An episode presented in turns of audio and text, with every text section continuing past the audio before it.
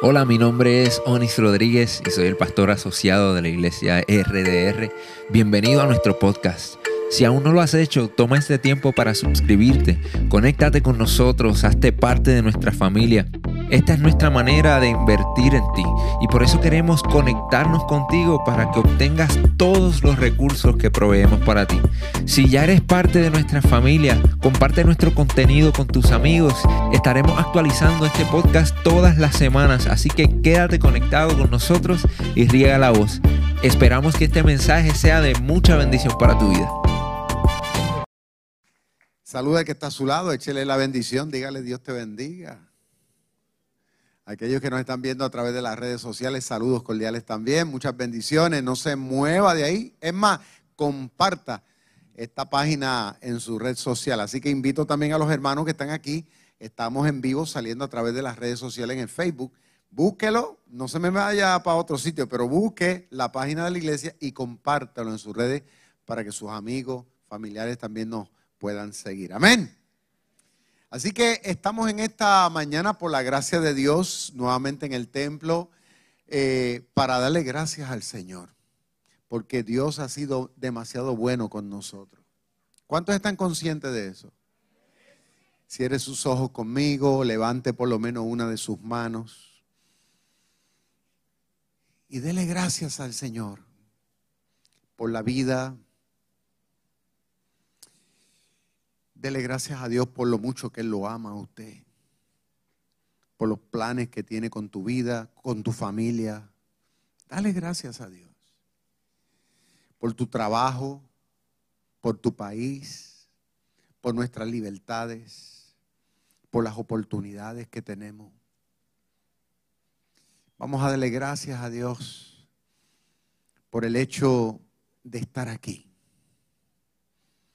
Es una bendición por esta experiencia que tenemos hoy acá. Y no pasemos por alto la oportunidad tampoco para darle gracias a Dios por los problemas.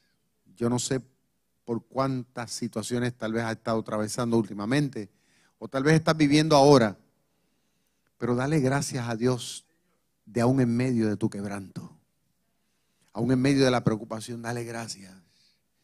Porque la Biblia dice que todo obra para el bien en otras palabras, ese problema es pasajero. Tiene fecha para caducar. Padre, en el nombre de Jesús te damos las gracias por este momento, por esta experiencia, porque sabemos que estamos en la palma de tus manos y tú le estás dando forma y diseño a la vida nuestra. El tiempo en que estamos aquí sobre este tu mundo. Ayúdanos sobre todo, Señor, a tener esa conciencia clara, madura, Padre, a poder enfrentar nuestras realidades con fe, sabiendo que estamos siendo guiados por ti, Señor. Y que a fin de cuentas tú levantarás bandera de victoria en nuestra vida. En el nombre de Cristo Jesús. Amén. ¿Cuántos dicen amén? Fuerte, fuerte. Amén, eso es. Pueden sentarse, por favor. En esta mañana vamos a estar hablando bajo un tema que yo considero de mucha importancia para este tiempo que estamos nosotros viviendo. El tema es,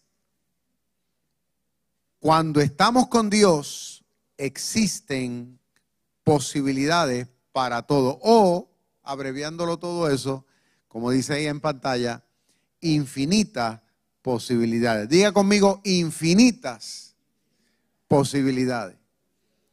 Cuando hablamos de infinita, estamos hablando de que hay muchas posibilidades.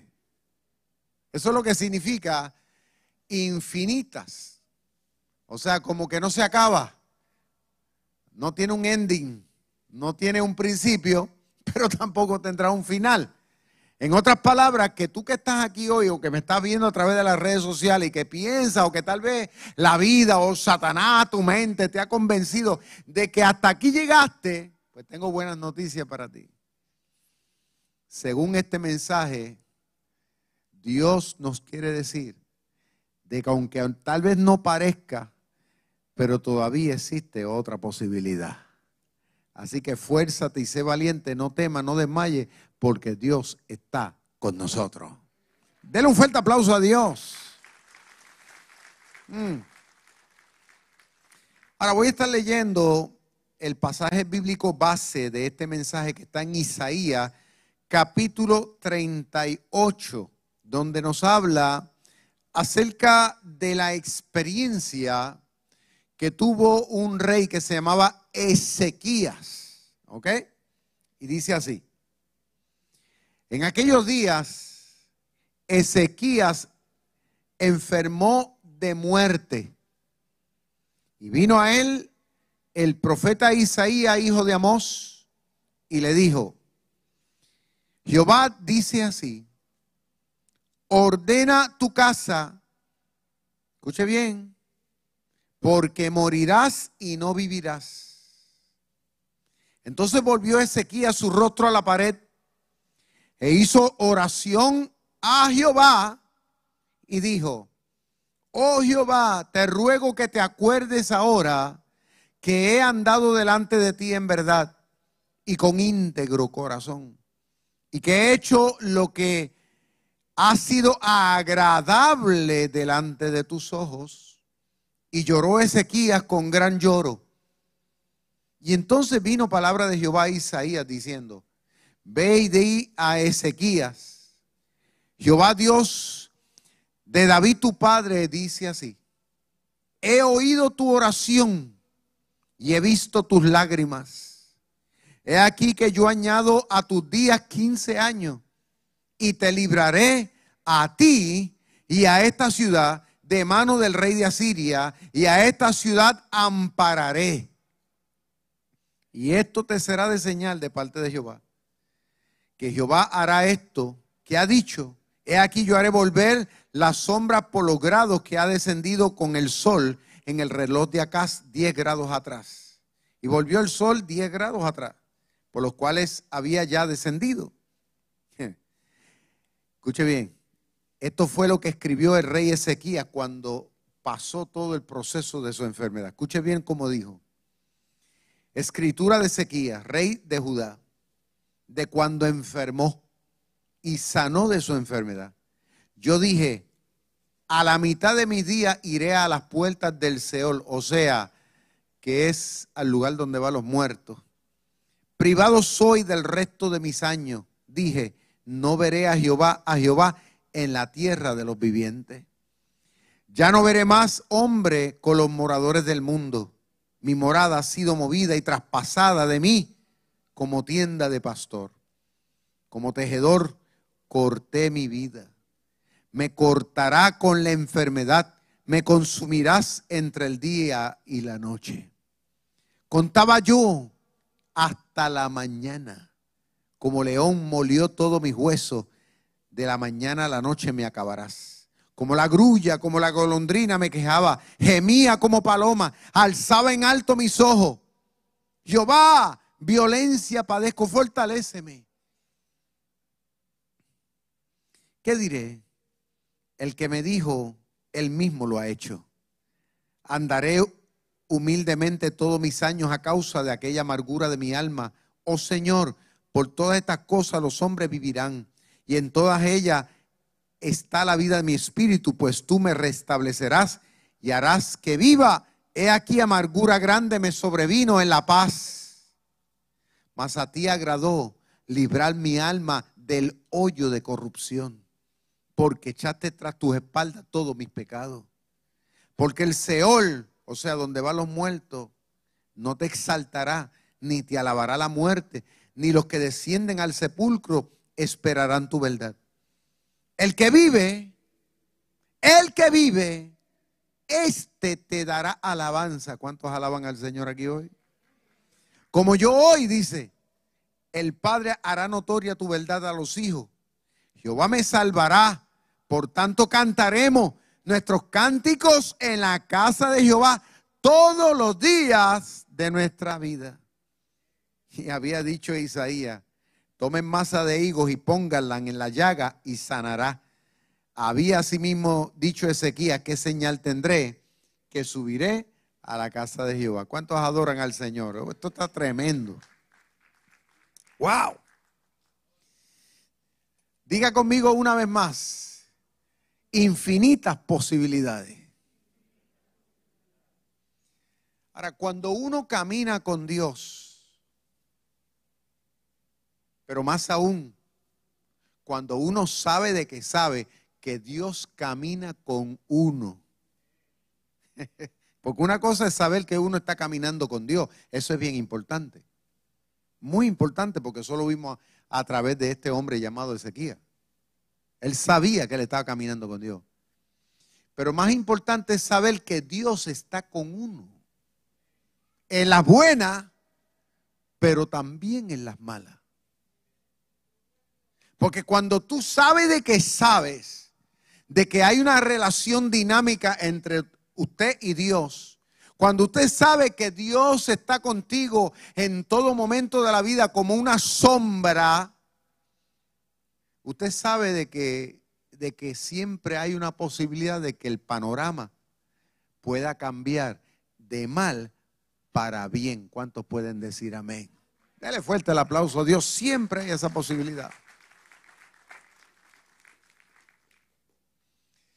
Ahora, todos en la vida, los seres humanos, no importa en qué lugar del planeta podamos estar, todos, todos, todos, todos, tarde o temprano nos vamos a encontrar en ese momento difícil. Todos.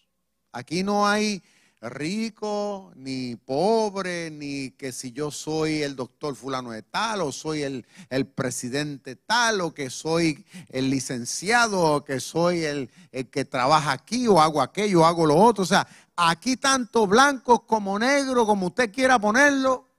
Es más, hasta los chinos, quien sea. Tarde o temprano nos vamos a encontrar experimentando los momentos difíciles de la vida. Como decimos nosotros acá en Puerto Rico, eso es parte del paquete, eso es parte de la realidad que nos ha tocado vivir sobre la faz de este mundo. Y no quiero sonar fatalista, sino realista. Porque si nosotros aprendemos a ser gente realista, de entender de que hay cosas que van a suceder y que las podemos esperar, pues tenemos la capacidad para poderlas enfrentar. Nosotros no podemos vivir platónicamente pensando de que nosotros estamos en una burbuja, porque a la realidad de la realidad es que tú ni yo estamos en una burbuja. Estamos expuestos a las realidades. Sí, porque hay gente que son tan fanáticos, estoy hablando religioso. yo estoy con Dios, a mí no, nada me va a pasar porque yo estoy con Dios. Pero ¿quién te dijo ese disparate? ¿Quién te enseñó eso? Yo he escuchado de gente que me dicen así. Es que yo estoy con Dios. y yo le digo, bueno, y los apóstoles y todos los hombres y mujeres de Dios que habla la Biblia, que caminaron con Dios y que Dios caminó con ellos y pasaron por su desgracia. y, qué, ¿Y qué pasó con ellos? Y se quedan callados porque no pueden contestar. Porque la gente vive en una, en una, en una forma de pensamiento que es irreal a lo que, a lo que la Biblia enseña, porque el mismo Cristo dijo, nuestro Salvador nos dice que en este mundo tendremos aflicciones. No está hablando de una, está hablando de muchas que pueden venir, de todo tipo, de todos los sabores, de todos los colores. Y cuando usted, usted y yo mejor podamos pensar que estamos, cuando más en estabilidad estamos, de repente acontece lo que usted y yo no queremos que suceda. Pero vuelvo y te digo, es parte de la realidad del mundo en el que vivimos. La Biblia enseña que este mundo se rige por una ley que le llaman la ley del pecado. Y lo que produce la ley del pecado es la muerte, es la desgracia, por causa de la desobediencia de los seres humanos, según vemos en el libro del Génesis el hombre lamentablemente por su pecado ha trastocado las cosas lamentablemente en su contra. En otras palabras, el ser humano le dio a Satanás una autoridad. Y tanto así que lo que provoca y lo que produce muchas cosas de las cuales nosotros a veces pretendemos hacer es a veces lo contrario. Por eso es que a veces queriendo nosotros hacer cosas buenas, de, repente se nos miran en, la contraria. Y uno dice, pero ven acá, y yo no sembré esto oh, bueno, y yo no hice aquello bueno, ¿y por qué? ¿Qué pasa estas cosas? Porque hay una ley que nos es contraria, producto de la maldad del ser humano. Pero aún así, aquellos que somos de fe, aquellos que confiamos en Dios y que dependemos de Él y que sabemos de que sabemos que ahora a través de Cristo somos hijos de Dios y como hijos tenemos el derecho y, estamos, y tenemos una cobertura grande, aquellos que tenemos esa convicción, somos los que podemos enfrentar la realidad de la vida. Escuche bien, entendiendo que aunque las cosas no sean contrarias, hay siempre una posibilidad de que las cosas puedan mejorar. ¿Cuántos alaban y glorifican a Dios? Ahora, si estuvieron atentos a la lectura, dice que este rey llamado Ezequiel y que cuando usted hace un estudio de la vida de él, este no fue cualquier ser humano. Este fue un ser humano que literalmente vivió a la altura de las demandas de Dios. O sea, fue un hombre que hizo lo que tenía que hacer delante de los ojos de Dios y delante de los ojos de la gente. O sea, fue un buen rey. No estamos hablando que fue un cristianito de estos wichiwachi, ¿no? De esto que, que, era una cosa la iglesia y otra cosa la, en la, en la calle, ¿no? Estamos hablando de un hombre que en todo momento procuró ser responsable con su fe. Pero aún así, de la noche a la mañana dice que le sobrevino una, una enfermedad. Y no cualquier enfermedad, no fue un catarro, porque por lo que dice aquí, fue una enfermedad que no tenía cura. En otras palabras, que los días de él estaban contados. ¿Qué es lo que sucede cuando uno va al médico, no? Y el médico te dice, mira, tiene cáncer. ¿Qué es lo primero que tú piensas cuando te dan esa noticia de cáncer? ¿Qué es lo primero que viene a la mente? Muerte. Lo primero que tú piensas es cuándo me voy a morir. O cuando te dice, mira, tiene leucemia. O mira, tienes un tumor o tienes una metástasis. O todo ese tipo de cosas, ¿no? Que uno sabe que son peligrosas, extremas. Uno lo primero que lo asocia es con eso. Hasta aquí llegué. Y la Biblia dice que este hombre, a consecuencia de esa enfermedad, y ahí, vimos la descripción, dice que eso lo puso mal.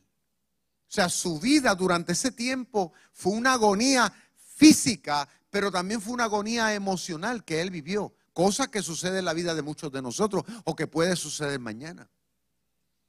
Tanto así que él dice que, que, que, que él gemía como una paloma, como una grulla, ¿no? Como un animal, constantemente estaba gimiendo delante de Dios a consecuencia del sufrimiento de lo que le causaba la enfermedad. Dice que su hueso, dice, lo sentía que, estaban molidos, o sea, que aparentemente le estaba afectando sus su huesos, su movimiento. Y déjenme decirle, yo, yo como pastor he visitado todo tipo de enfermos en esta vida. Y yo he visitado gente con condiciones en los huesos tristes, que, que sus huesitos son como el cristal, hermano que, hay que tener cuidado cómo uno los mueve, porque son como, como son tan, tan, tan frágil que cualquier movimiento le puede partir un brazo, una pierna. O sea, no es fácil. Y eso lo estaba viviendo este hombre llamado Ezequiel. Ahora, la pregunta que uno se hace, oye, si tú eres un hombre que, que, que, le ha sido íntegro a Dios, que le ha sido fiel a Dios, que ha servido a Dios, ¿cómo es posible, que lo que la gente dice, que Dios siendo tan bueno permita eso sobre un hombre tan íntegro? Es lo primero que nos viene a la mente. Porque a mí, a mí, a mí me ha venido a la mente. O sea, y es normal que uno piense así. El hombre como, ¿sabes? No era fácil. Entonces, incluso hasta emocionalmente. O sea, estar en esa situación día a día, saber que, óyeme, que, tú no puedes vivir una vida normal como la vive todo el mundo y que tú hiciste toda tu asignación de vida delante de los ojos de Dios para que las cosas te fueran bien, ¿no? Pero ahora de, buenas a primeras tu vida lo que es una, una amargura. Tú dices, pero ven acá, ¿cómo es posible que ahora todo el mundo está paseando, todo el mundo está viajando y yo estoy en esta condición ahora contando mis días? O sea que el panorama de este hombre llamado Ezequiel no era para nada fácil. Eso es lo que estoy tratando de decir aquí hoy. Y que tú y yo podamos entender de que este hombre es un ejemplo para nosotros. ¿Por qué? Porque nosotros tarde o temprano nos podemos encontrar en la misma situación.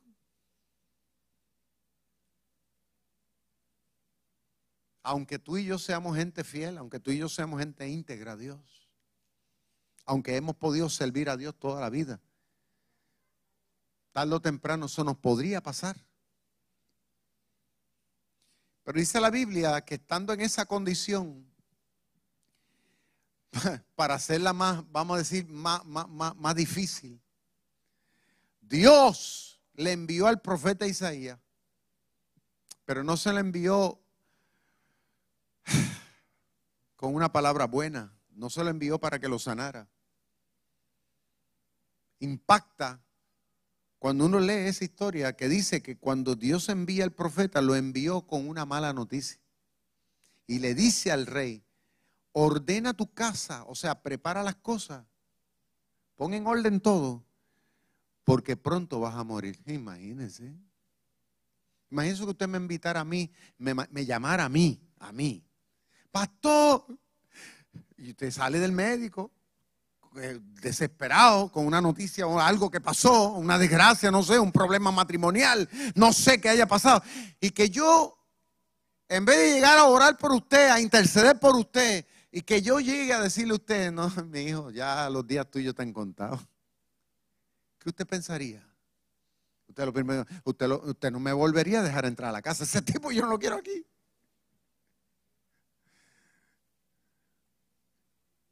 Este profeta llega y no llegó por voluntad propia. Él llegó como mensajero de Dios a decirle que Dios había dicho que ya sus días estaban por terminar. O sea, que estaba dentro del plan y la voluntad de Dios que él no viviera más.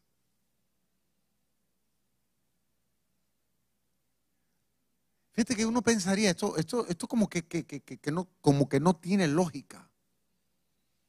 Porque el mismo rey en su condición de, sufrimiento y de enfermedad, él decía, ¿cómo es posible que yo a la mitad de mi vida, o sea, vamos a suponer que tuviera 30 años, que a las 30 o los 40 años de mi vida, este, eh, yo estaría ahora mismo agonizando, pensando que me voy a morir. Tú sabes, porque la mitad de la vida de uno puede ser 40, puede ser 50, no sé.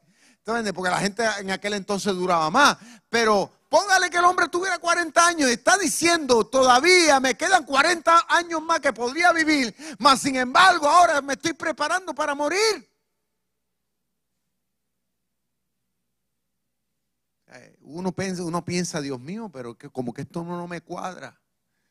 Como que todavía me siento que tengo fuerza, ánimo para hacer muchas cosas en la vida. ¿Por qué me quieres cortar la vida ahora? Tal vez la pregunta que muchos se están haciendo o se han hecho, ¿por qué, Señor amado, esto tiene que pasar? Cuando todavía yo creo que tengo muchas posibilidades de muchas cosas.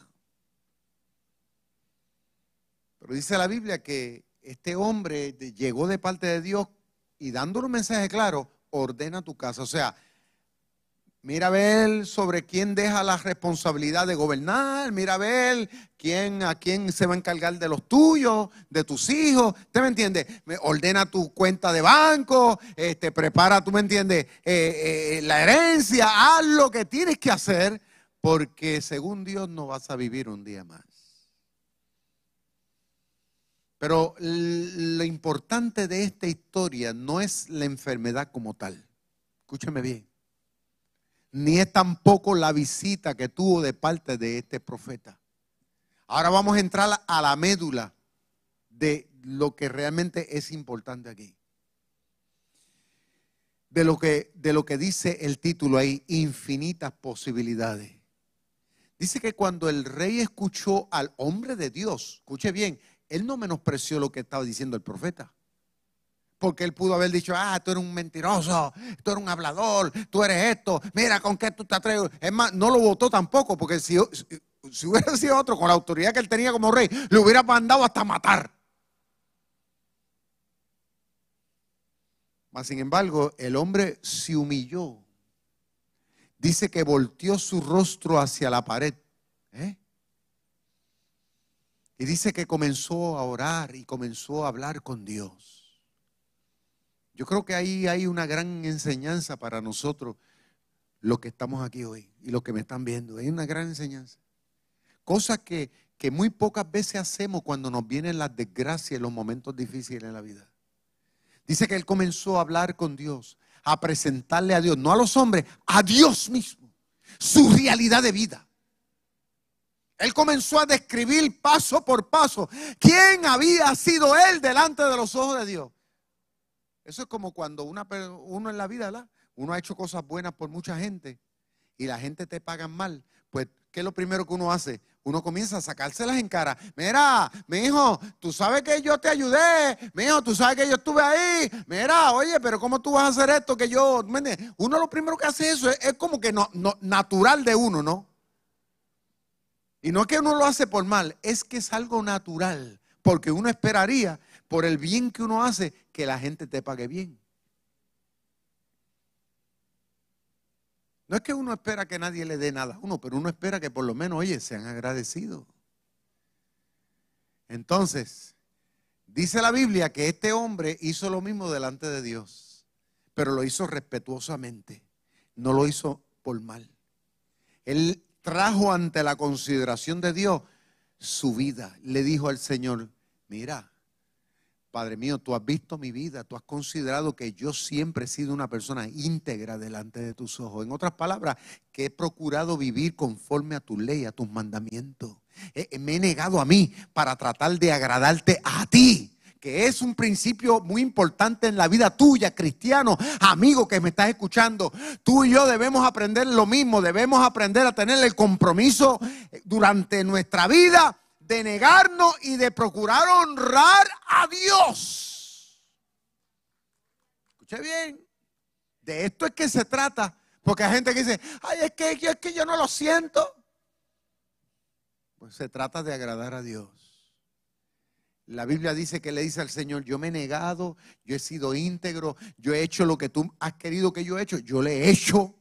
Yo me he sacrificado, me he fajado, eh, tú me entiendes, he procurado llevar las cosas conforme a tu voluntad.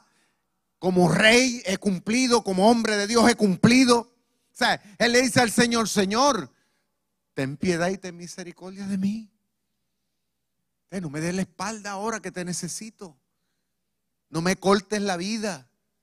Porque inclusive le dice al Señor, Oye, los que van a la muerte, ellos no te van a alabar, ellos no te van a poder servir, ellos no van a poder hacer esto, hacer aquello. Mas sin embargo, concédeme la vida, dame todavía la oportunidad, porque, porque yo considero, fíjate lo que le está diciendo, yo considero que todavía en la vida yo soy necesario. Diga conmigo, yo soy necesario.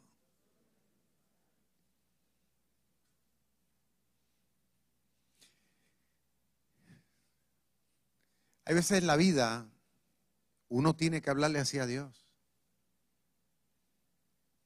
Yo lo he hecho. Cuando me he encontrado en situaciones difíciles. Cuando me he encontrado con una mala noticia. Yo le, yo le he hablado así a Dios, pero respetuosamente. Para concientizarlo. Él hace como él quiere. Pero si yo tengo una oportunidad y si usted la tiene, aprovechela. Que a Dios no le está malo que usted le hable. Alaba lo que Él vive.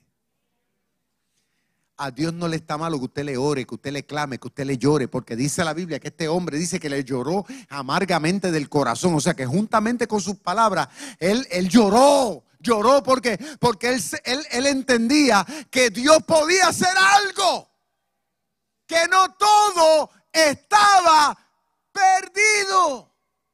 Que el último, el que da la última palabra es Dios. No es la enfermedad, no es la gente. Cuando uno ora, cuando uno habla con Dios es porque uno tiene fe de que Dios puede cambiar las cosas. Y eso tú no lo puedes perder. Eso tú no lo puedes dejar de lado. Porque hay gente que dice, ay, pero ¿para qué yo voy a orar si Dios no me escucha? Ay, ¿para qué yo voy a orar si Dios no sabe nada? Ay, yo no sé por qué. No, ahí es que tú tienes que moverte en fe. Porque mientras la gente, escúchame bien, carecen de fe, mientras la gente piensa que Dios es malo, tú sigues insistiendo de que Dios sigue siendo bueno. Tú sigues insistiendo de que Dios todavía puede hacer algo. Porque mientras hay vida, hay esperanza.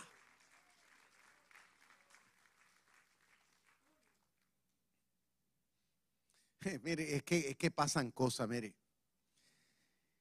Los otros días, digo los otros días, ya hace ya unos meses, voy al médico a hacerme el chequeo de rutina de la sangre, porque uno tiene que irse a hacer chequeo, ya después de los 50, todos estamos en eso. Alaba lo que él vive. Pues voy a hacerme los chequeos. pues yo me sentía bien, pero pues responsablemente, entonces cuando llega los análisis que se lo lleva al médico, el médico me dijo, mira, mijo, tú tienes triglicérido alto, tú tienes colesterol alto, tú, ¿qué no tenía alto? Y tú tienes la azúcar, la, de eso de, del azúcar, eh, la glucosa, tú tienes, eso está, eso terrible. Y tú eres casi diabético. Bueno, por ahí pegó. y yo me sentía bien. Yo pensé que estaba bien. Yo me creo muchacho todavía. Alaba lo que él vive.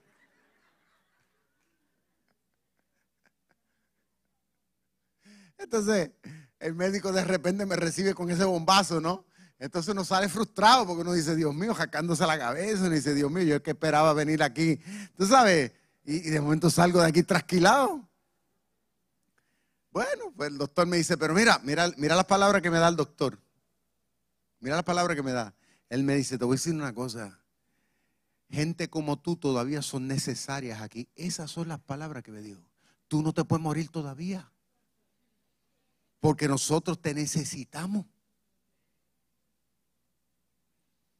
O sea que el hombre me está pompeando la fe.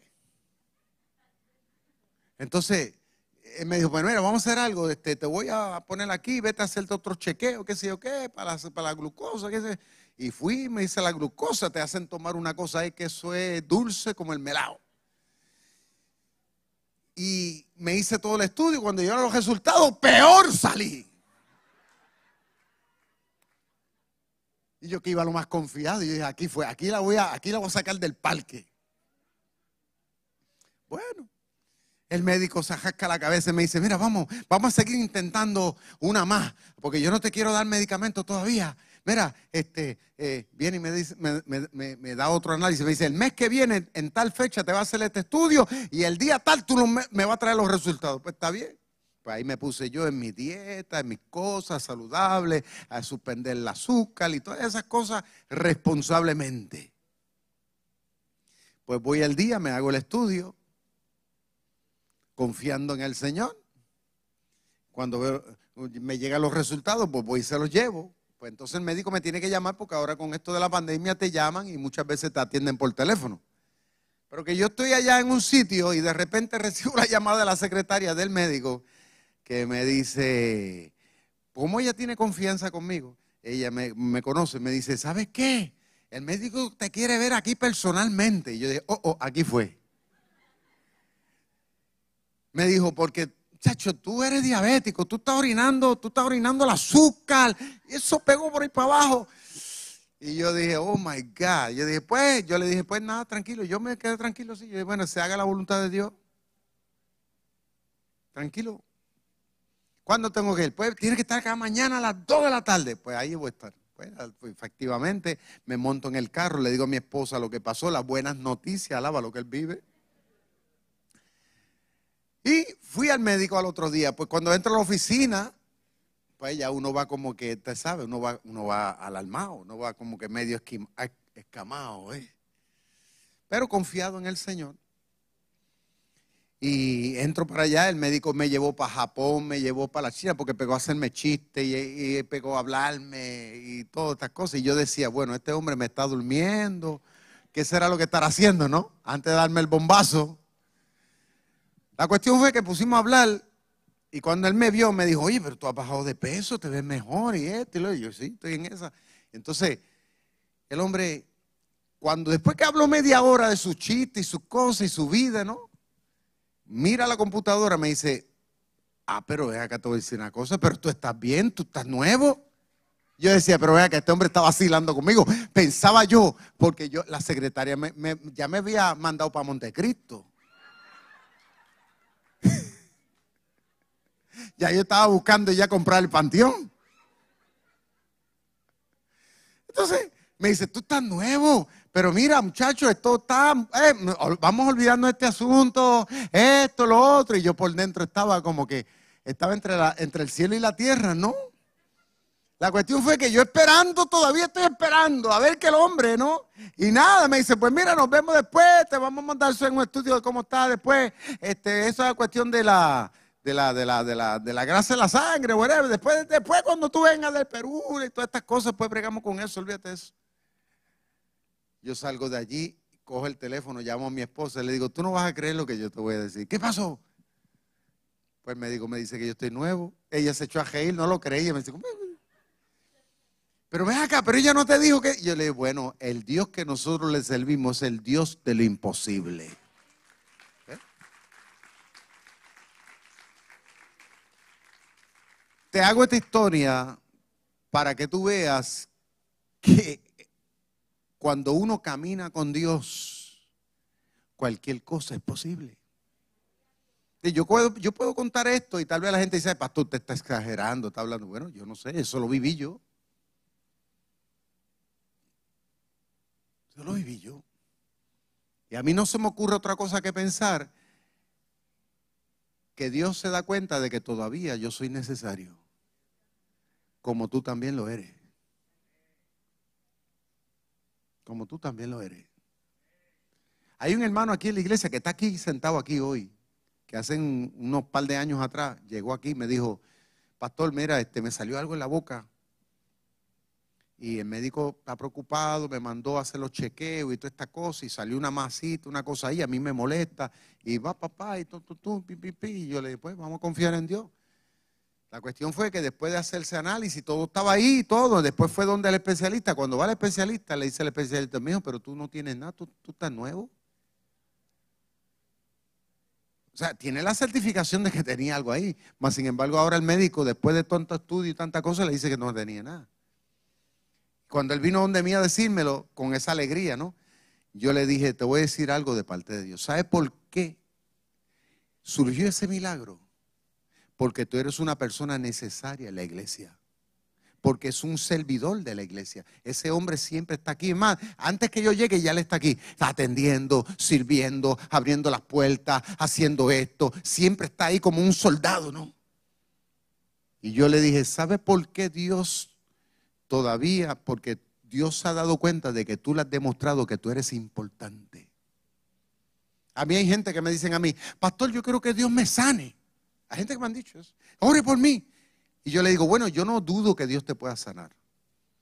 Pero te voy a hacer una pregunta. ¿Para qué tú quieres que Dios te sane? La gente me dice, ay, para que me sane. Y yo le digo, no, esa es una, es una respuesta mal. Tiene que tener peso tu respuesta. Porque tú tienes que demostrarle a Dios que tú quieres que Él te sane para tú seguir haciendo cosas buenas, para tú seguir honrando a Dios en la vida. Como hay gente que me han dicho, pastor, ore a Dios para que, me, para que la condición económica mía mejore. Y yo le digo, bueno, está bien, Dios es el dueño del oro y la plata. Pero ¿para qué tú quieres que Dios te dé dinero? Bueno, para que me dé dinero. yo, mal, respuesta mala.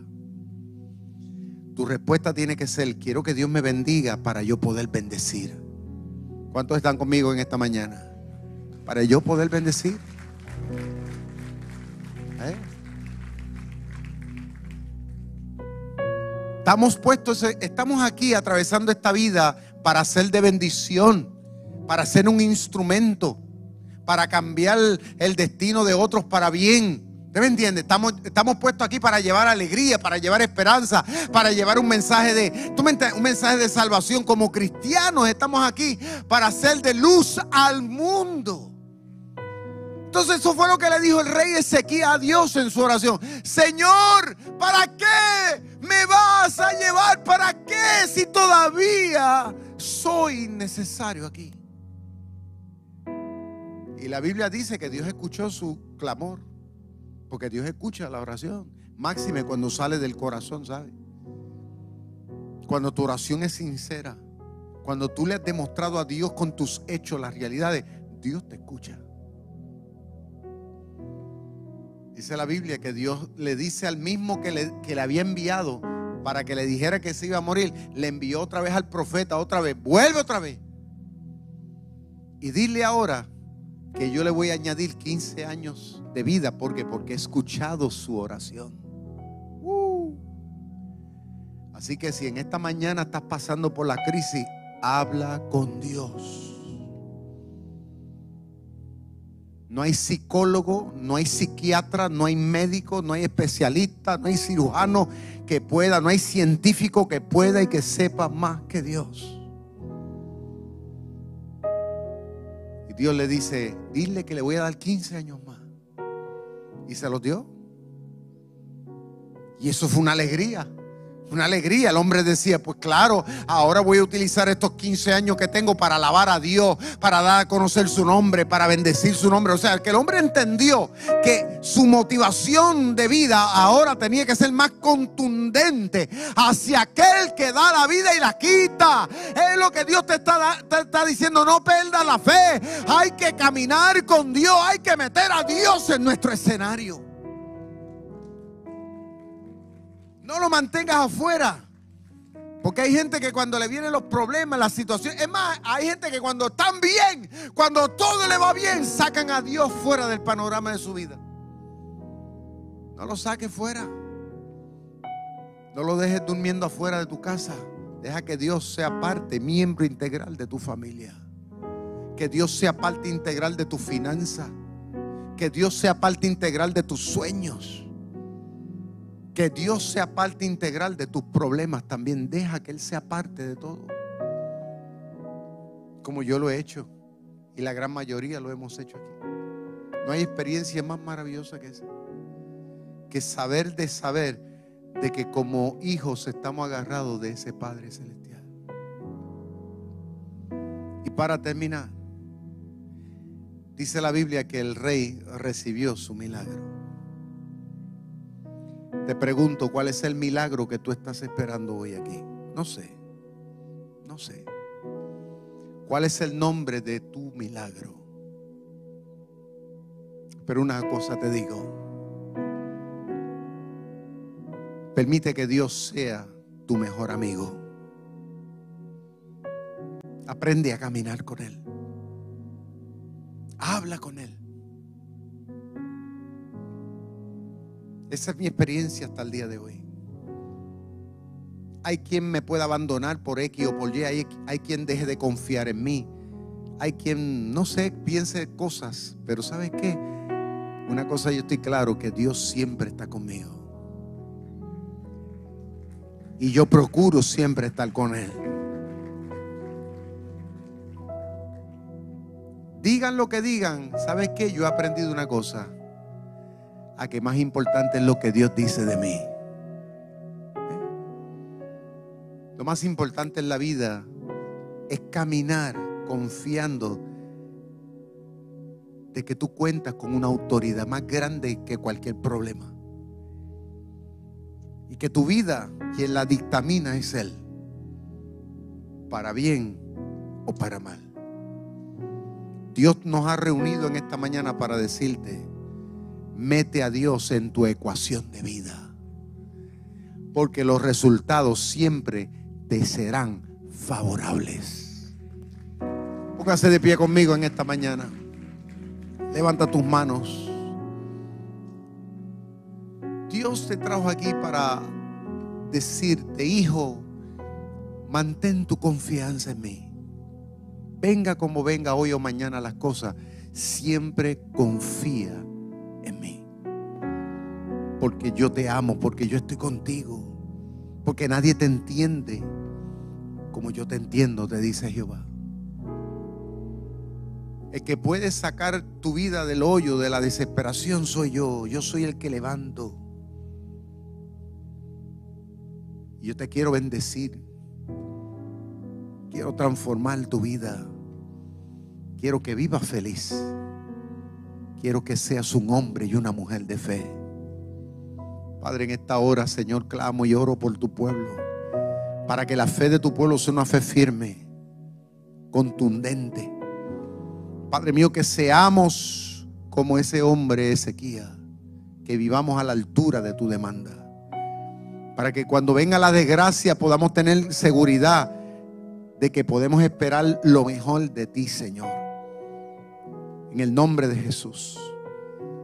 Yo te pido, Padre mío, que perdones nuestros pecados, nuestra desobediencia y que desde hoy nos ayude a serte fiel. Porque hay algo que eh, eh, hemos aprendido aquí y es que tú siempre permaneces fiel. Gracias, Señor. Gracias por nuestra vida y gracias por nuestro milagro. Amén. Denle un fuerte aplauso a Dios, por favor. Gracias por conectarte con nosotros. Si este mensaje ha sido de bendición para tu vida, te voy a pedir tres cosas. Primero, hazte parte de nuestra familia. Suscríbete a nuestro podcast y conéctate todas las semanas con nuestro contenido. Número dos, comparte nuestro contenido con tus amigos.